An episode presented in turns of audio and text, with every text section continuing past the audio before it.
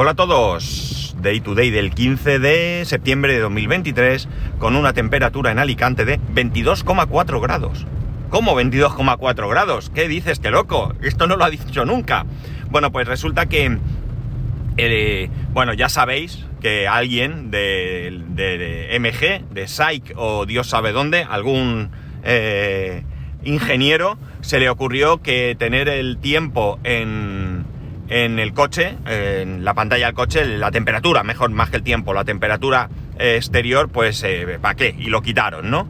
Entonces, como tengo instalado Home Assistant, he mirado el widget, como tengo instalado Home Assistant en el coche, ¿vale? Pues he mirado el widget del tiempo y os he dicho la temperatura y me dice 22,4. Lluvioso, ¿vale? La temperatura máxima, mínima, 88% eh, de probabilidad de lluvia, la presión, eh, la salida del sol, no sé qué sol, porque no hay, la velocidad y dirección del viento, bueno, mucha información chula, pero claro, no he caído que desde aquí también puedo ir a la pestaña del coche y en algún sitio, si puedo, ah, no, no, lo tengo organizado, la temperatura sí la tengo organizado, os puedo decir que en el interior del coche tengo 22 grados y en el exterior aquí dice 23. Pues no va tan desencaminado esto, ¿no? O sea que, muy bien, ya tengo yo aquí posibilidades múltiples. Bueno, pero vamos al lío que, me encanta a mí irme por las ramas. Eh, cada X tiempo, no, os puedo dar una aproximación, veo eh, o leo algún artículo en diferentes publicaciones, en, periódicos eh, de, generalistas o en algún blog de... que se centra en tecnología, bueno, en cualquier sitio algún artículo que se refiere al tema del posible daño que pueden eh, hacer, que puede hacer, mejor dicho, el uso de, excesivo de pantallas en nuestra vista. El caso es que la verdad es que hay todo tipo de opiniones. Desde luego está claro que vivimos en un país en el que opinar es gratis y todos tenemos una, todos, ¿eh? Todos, todos, todos en este país tenemos una opinión sobre cualquier tema aunque no tengamos eh, nada que ver con esa, con, esa, con esa cuestión. El caso es que, bueno, pues me ha aparecido otro en el que dice que recomiendan que, eh, en este caso es de niños, bien es cierto que la mayoría de, artículos referidos a este tema eh, van enfocados hacia niños, aunque también hay de adultos, pero sobre todo niños, pues este artículo indica que uso de pantallas para niños de hasta dos años, cero minutos. 0 minutos. Y hasta 5 años, una hora al día. Me parece mucho, ¿de acuerdo? Me parece mucho porque estamos dando un salto a eh, imaginar. El niño tiene eh, eh, un año, 11 meses, y resulta que mañana es su cumple, hoy usa cero, mañana una hora. No, no lo veo, pero bueno, también entiendo que esto sea una forma de hablar y que puedes andar haciéndolo progresivamente. Pero una hora ya veo mucho, ¿no? Yo diría que si estás dispuesto a eh, limitar el uso de pantallas a tus hijos, yo creo que con ya una edad superior incluso 7, 8, 9, 10 años, eh, una hora ya viene siendo una buena, un buen tiempo, ¿no? Y, no lo, y lo dice alguien que no ha limitado el uso de pantallas a, su hijo, eh, no al menos tan, tan, tan iba a decir radical, pero no me gusta usar esa palabra porque no es radical, ¿no? Sino tan, no sé, no me sale ahora una palabra para indicarlo. El caso es que esto es un lío de narices. Es un lío de narices porque al final esto conlleva que haya gente que no le importe nada y con tal de que el niño me deje en paz le doy el móvil. Y hay gente que lo que dice es que, bueno, pues eh, que no toque la pantalla ni con un palo porque eh, es que se me va a quedar ciego el niño. Entonces, ¿qué ocurre? Pues ocurre que, por un lado, tenemos niños que no saben hacer otra cosa nada más que mirar pantallas y, por otro lado, tenemos niños que este año, que mi hijo tiene 12 años, que este año tienen tecnología en clase, ya tienen una asignatura donde van a aprender a manejar el ordenador, se encuentra con que en la primera clase el profesor, ¿vale? O profesora, para, para darles un poco de, de pues para empezar un poco y hacer alguna cosa, pues les pide que tienen que planificar un viaje. Es algo muy sencillo. te metes en un navegador, buscas un hotel, buscas un vuelo, ¿vale? Esto es un poco pues, como una actividad entretenida para tener una, una toma de contacto. Pues hay niños que no tienen ni idea de manejar el ordenador. Pero así como suena, así como suena. Entonces creo que entre dar una libertad absoluta y eh, prohibir el uso de un ordenador, pues, o, quien dice un ordenador, entenderme como cualquier dispositivo, ¿vale? Una tablet, un teléfono, lo que sea. Yo creo que hay un punto intermedio. Yo creo que hay un punto intermedio. Eh, no podemos hacer tontos a los niños, eh, tecnológicamente hablando. Ah, te encuentras a día de hoy con algunos adolescentes, pocos, ¿eh? Pocos, pocos hay adolescentes ya, pero todavía te encuentras algunos que no tienen mucho conocimiento. Insisto, muy pocos, ¿eh? Muy pocos. Eh, pero sí que es cierto que muchos adolescentes llegan tarde, llegan tarde porque en sus casas pues no les han permitido eh, interactuar con, con, algo que a día de hoy es tan habitual. yo lo, lo, acabo de decir, nosotros hemos dado muchísima libertad a nuestro hijo porque, mm, bueno, mm, podría, porque sí, ¿vale? Porque sí. Eh, evidentemente yo soy un tipo tecnológico y a mí no me molesta que él aprenda de todo. Y yo le habría puesto ciertas restricciones en ciertos momentos eh, si él se hubiese dedicado únicamente a jugar, ¿de acuerdo? Eh, pero como él hace tantas cosas, claro, si él resulta que está un rato jugando, lo veo allí y al rato voy y veo que está, qué sé yo, editando un vídeo y al rato no sé qué, o está buscando información, pues sinceramente me sabe mal cortarle el rollo, ¿no? Me sabe mal cortarle el rollo. Y él sí que es verdad que hay veces que está mucho tiempo delante del ordenador y de repente se sale del salón y continúa con la tablet. No, no, ¿qué queríais que os iba a decir? ¿Que salía a leer? No, no, no, continúa con la tablet, ¿no? Es cierto que pasa mucho tiempo, pero eh, es que el nivel que él ha adquirido es bastante, bastante alto, ¿no? De hecho, os voy a decir algo gracioso.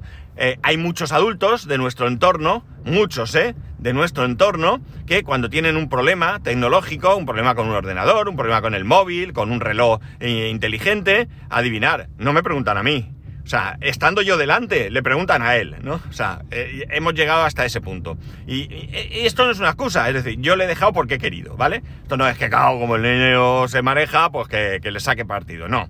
Realmente le he dejado porque tal. La cuestión está en que, aparte de, esto, como he dicho, veo pocos mm, artículos en el que se se, trate el tema del uso de pantallas por parte de los adultos, ¿vale?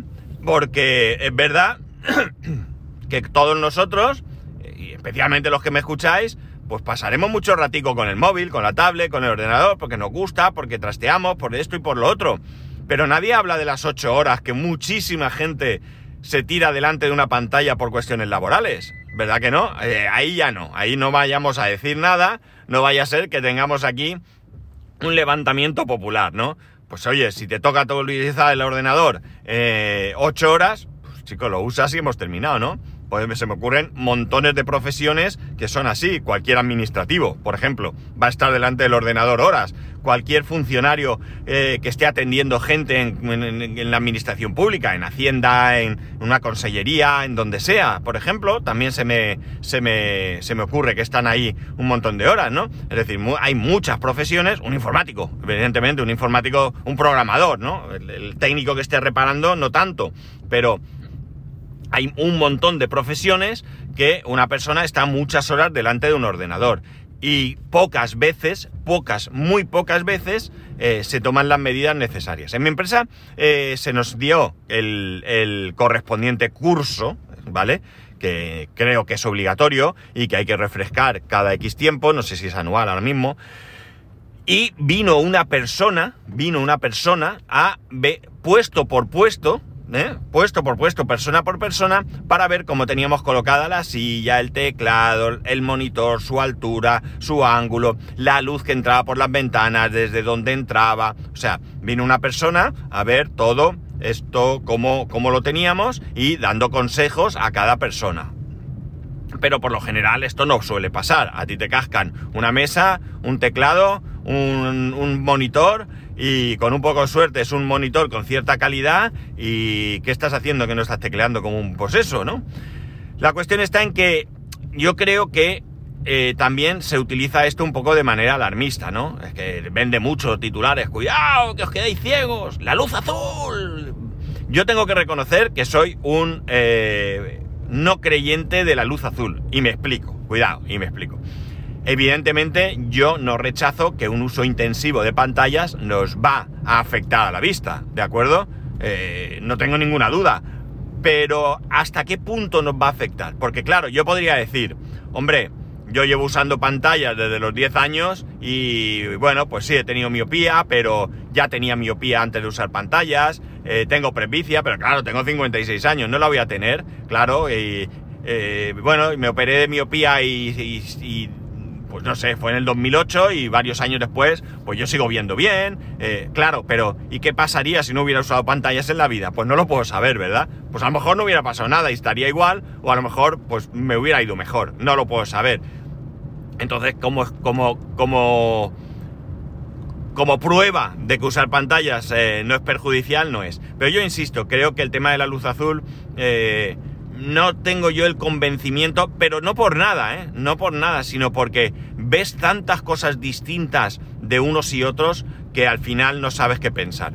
Eh, entonces, yo soy escéptico, ¿vale? Soy escéptico, pero al mismo tiempo voy siguiendo el tema. ¿de acuerdo? Hubo un estudio que se sacó hace, pues no sabría decir, tres o cuatro años, en el que, bueno, pues se, hablaba de los perjuicios malévolos de la luz azul. Y bueno, pues poquito tiempo después apareció un super mega hiper filtro contra la luz azul. Luego se demostró que los del filtro y los del estudio eran los mismos, ¿eh? eran la misma gente, y que parece ser que ese filtro no hacía nada. O al menos eso salió en algún artículo. Dejé de seguir el tema y ya está. Entonces, ¿cuál es mi esto? Pues voy a ir siguiendo lo que se va diciendo, voy a ir leyendo todo lo que caiga en mis manos hablando del tema de la luz azul. ¿Y qué voy a hacer? ¿Me voy a comprar unas gafas de luz azul? Eh, pues hombre, en un momento dado, eh, si me tengo que hacer unas gafas, ¿y por qué no las cojo? Si no valen para nada, pues no valen para nada. Pero y sí, sí, ¿Verdad que sería una buena, una buena posición? Es decir, esto no me perjudica, Sí, me va a costar un poco más caro, eso es cierto, pero oye, si realmente esto va bien, pues estupendo. Y si no hace nada, pues lo único perjuicio es que me habré gastado algo más de dinero. Pero claro, ahí es cuando llega que vas a tu óptica de confianza, a mi óptica de confianza, donde mi amigo Juan Fran y mi amiga Begoña están allí desde hace muchísimos años, que yo los conozco, sobre todo a él, desde que éramos unos críos porque hemos sido compañeros de colegio, que he tenido relación con él antes, durante y después del colegio y le digo, oye, me quiero hacer unas gafas y esto de la luz azul, ¿qué, piensas tú? Y me dice, pues hombre, no hay nada en el mercado que sea real. Todo lo que te venden de luz azul es mentira. Y entonces tú dices, leche, si mi amigo Juan Fran, que me puede vender lo que le dé la gana porque se lo voy a comprar sin dudar, si yo voy allí y me dice que me tengo que poner una gafa que en vez de cristales va a llevar placas de acero, yo me las voy a comprar porque me lo dice Juan Fran. ¿eh? Bueno, pues Juan Fran te dice eso, pues evidentemente eh, lo desechamos. Bien es cierto que creo que fue el año pasado, estuve por allí y me dijo, hay ahora unos cristales que no son 100% eh, lo que deben de ser con el tema de la luz azul, pero ya empiezan a tener su eficacia y a lo mejor pues podríamos verlo, pero... Mm, también depende mucho de las horas que estés delante de la pantalla, si te va a merecer la pena el sobrecoste. Es decir, que ni siquiera un profesional está convencido al 100% de todo esto. No de la existencia de la luz azul, sino de que eh, per se sea perjudicial. Va a depender de muchas cosas, ¿no? Va a depender de muchas cosas. Porque también va a depender de las condiciones ambientales. No es lo mismo trabajar en un zulo a oscuras con una pantalla al 100% de brillo que estar en una oficina o en una habitación de tu casa, bien iluminada, muy bien iluminada, eh, con un buen monitor y con un brillo adecuado a las circunstancias. No es lo mismo. Por lo tanto, por lo tanto, ¿cuál es mi actitud con respecto a esto? Pues mi actitud es mm, buscar las condiciones óptimas para, eh, para que sea lo que sea, lo que pueda haber que sea perjudicial, tratar de minimizarlo. Y digo sea lo que sea porque hoy hablamos de la luz azul, eh, antes de ayer de la radiación no sé qué y pasado mañana pues hablaremos de otra cosa. Lo que es cierto es que siempre hemos pensado que las pantallas eh, perjudican, porque ¿quién no se acuerda cuando era pequeño, sobre todo con más edad, ¿no? Y te sentabas delante de la tele, aquella tele de tubo, ¿eh? De, tubo de, en blanco y negro, porque no había tele de color, y te sentabas en el suelo cerca de la tele y tus padres, tu padre, tu madre se acercaba y decía, ponte para atrás que te vas a quedar ciego, ¿eh? ¿Verdad que alguno lo recuerda? Pues ya entonces se pensaba que te quedabas ciego si te acercabas mucho a una pantalla. Por tanto, es evidente, yo no tengo ninguna duda que estar muchas horas delante de una pantalla es perjudicial, pero no porque emita radiaciones o no, simplemente por el hecho de que estás forzando la vista mucho en algo muy concreto. Madre mía, cómo está lloviendo, estaréis oyendo esto, ¿verdad? Es tremendo lo que está cayendo. Eh, vamos por la autopista y por una vez el tráfico tiene, tiene razón de ser. Bueno, la cuestión es que eh, tú estás mucho tiempo, mucho tiempo delante de una pantalla, fijándote mucho en algo y eso al final va a hacer que, eh, te afecte a la vista, ¿no? ¿Que vas a tener más miopía, más presbicia? No lo sé, pero vista cansada y entendiendo por cansada, no presbicia, ¿de acuerdo? Seguro que sí. De hecho, la recomendación habitual que hay es que cada 20 minutos, creo que es, pues 30 segundos, esto me, lo mismo me estoy inventando los tiempos, pero es algo parecido. Levantes la vista de la pantalla y mires hacia lo lejos, ¿no? Que, un poco relajes la vista, que el ojo, pues de alguna manera, eh, no esté tanto tiempo forzado en una misma, eh, en una misma distancia visual. Y esto es muy interesante, es muy interesante hacerlo porque si lo habéis probado, eh, os habréis dado cuenta de que realmente parece que el ojo te descansa, ¿no? Y si no lo habéis probado, probarlo, veréis cómo, eh, vamos, no penséis esto que es como un masaje, ¿no? Pero realmente vais a notar un cierto descanso. Eh, acompañar esto de revisiones periódicas, al menos una vez al año, ir a que os revisen. No hace falta ir a un oftalmólogo. Si tenéis una óptica de confianza, os pueden hacer una revisión. Y si en la óptica detectan alguna cosa que sea necesaria que la vea un oftalmólogo, lo van a decir oye, mira, he visto ahí una cosa que no me gusta, vete al oftalmólogo, pide cita y que te, te revise bien y que vea lo que hay. Eh, puede ser que sea algo, puede que no sea nada, pero te van a indicar. Eh, os van a indicar ciertas necesidades, por ejemplo, en mi caso, eh, a mí se me seca mucho el ojo, me manda una gotita para ponerme cuando note esa sequedad. bueno, pues hay una serie de consejos que nos pueden ayudar a que nuestra vista pues esté lo mejor, lo mejor posible. Y no es necesario llegar a un punto en el que, como no veo bien, tengo que cuidarme. No, amigos. Ah, no, no, no, no. Llegáis tarde. Hay que cuidarse la vista antes de llegar a un punto sin retorno. Hay que cuidarse la vista. No me puedo imaginar, no me puedo imaginar lo que puede ser no ver. ¿De acuerdo? No me lo puedo imaginar en una persona que no tenga visión desde nacimiento, pero mucho menos lo veo en una persona que, que pierda la vista a lo largo del tiempo. Yo esa situación la viví con mi padre y con mi madre. Especialmente en el caso de mi madre, porque mi padre ya fue bastante tarde y con una gran lupa se arreglaba, más o menos.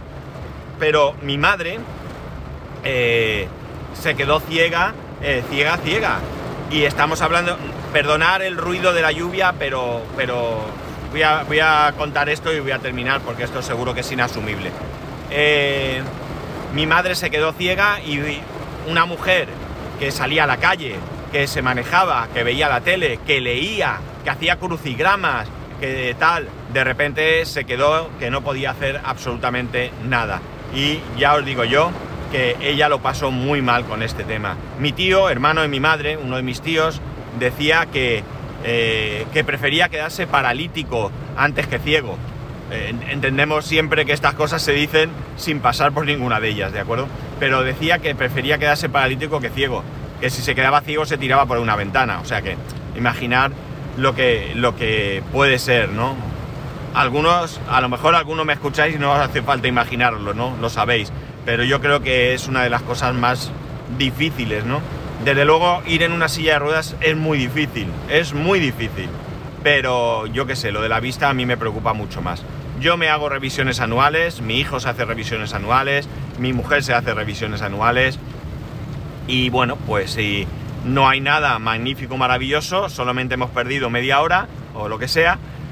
Y si vemos que sale algo, pues podemos tomar medidas con tiempo, ¿no? Hay algunas cuestiones eh, visuales que con prevención y con anticipación se pueden llevar mucho mejor, ¿no? Entonces yo diría que todo este capítulo que hoy he dedicado al tema de pantallas y demás, su único fin es animaros a que os cuidéis la vista. Tenemos que cuidárnoslo todo, ¿eh? Tenemos que cuidárnoslo todo.